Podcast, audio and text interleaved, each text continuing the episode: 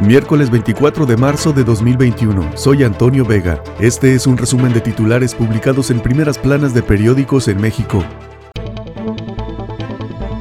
El Universal. Abandonan la escuela 9 millones de alumnos. La pandemia y pobreza los dejaron fuera del ciclo escolar 2020-2021. La emergencia sanitaria profundizó la desigualdad, señalan especialistas. Aumenta migración de mexicanos a Estados Unidos. Se ha detenido a 40 mil por mes en promedio, señala la Oficina de Aduanas y Protección Fronteriza. Sin el INE, AMLO y gobernadores pactan respetar los comicios. En privado y en menos de 30 minutos, el presidente Andrés Manuel López Obrador y los gobernadores firmaron el Acuerdo Nacional por la Democracia para garantizar elecciones limpias y libres. Ana Paula Ordorica, periodista, la firma del Acuerdo por la Democracia fue un show más. Nunca se le ocurrió a AMLO convocar a un acuerdo nacional por el COVID o para planear un rescate económico.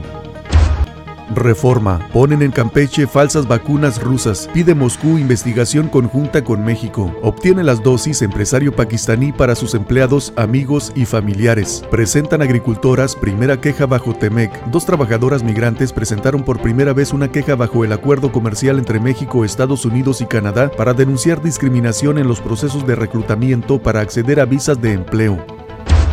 La razón de México, México y Estados Unidos por orden en migración. Jacobson advierte, la frontera está cerrada. Secretaría de Relaciones Exteriores ve opción en programa de trabajadores temporales. Firman el acuerdo por la democracia. Exigen sumar al Instituto Nacional Electoral. AMLO y 30 gobernadores se comprometen a no interferir en elecciones. Aliancistas hacen observación. Cruje Morena en 15 estados. Llegan a designación de candidatos entre pleitos internos. Delgado obligado a operar con enviados. Llegan más vacunas, pero ritmo de aplicación no acelera. A partir de que se regularizó el suministro de biológicos, la velocidad es de 119.465 por día, aún insuficiente para cubrir a 80 millones de personas en julio. Excelsior, pandemia sacó de la escuela a 5.2 millones. Mexicanos Primero dice que es una catástrofe. Entre las causas de deserción están el desempleo de los padres, falta de computadora y considerar que no sirven las clases a distancia. Ley eléctrica suma otras 11 suspensiones. Confirman criterio a favor de empresas. Juez federal considera que la reforma afecta a la libre competencia, a proyectos privados y al medio ambiente.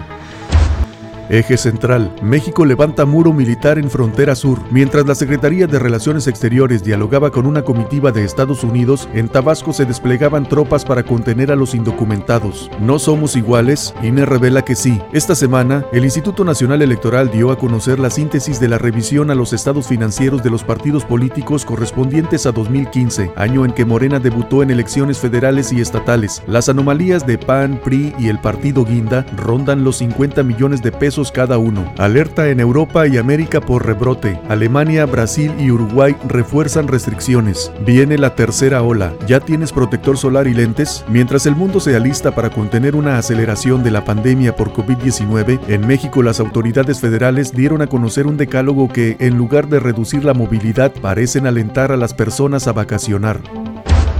Ovaciones. Aplica empresa mil vacunas falsas a sus empleados. El dueño es el mismo de las Sputnik piratas incautadas en Campeche. Impugnará el PAN también pluris del INE en torno a la sobrerepresentación en la Cámara de Diputados a fin de perfeccionarlo. El dirigente panista Marco Cortés precisó que el acuerdo del INE sobre la asignación de curules por principio de representación proporcional en la Cámara de Diputados va por el camino correcto, pero quedó corto. Más paros en UNAM por falta de pago. El paro en escuelas facultades por la falta de pago y descuentos a profesores de asignatura y adjuntos se extiende ya a una veintena de campus, donde estudiantes han paralizado las labores académicas virtuales y en algunos casos tomado instalaciones.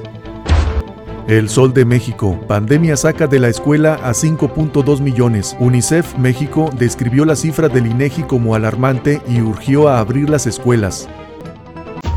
Este fue un resumen de titulares publicados en primeras planas de periódicos en México. Soy Antonio Vega.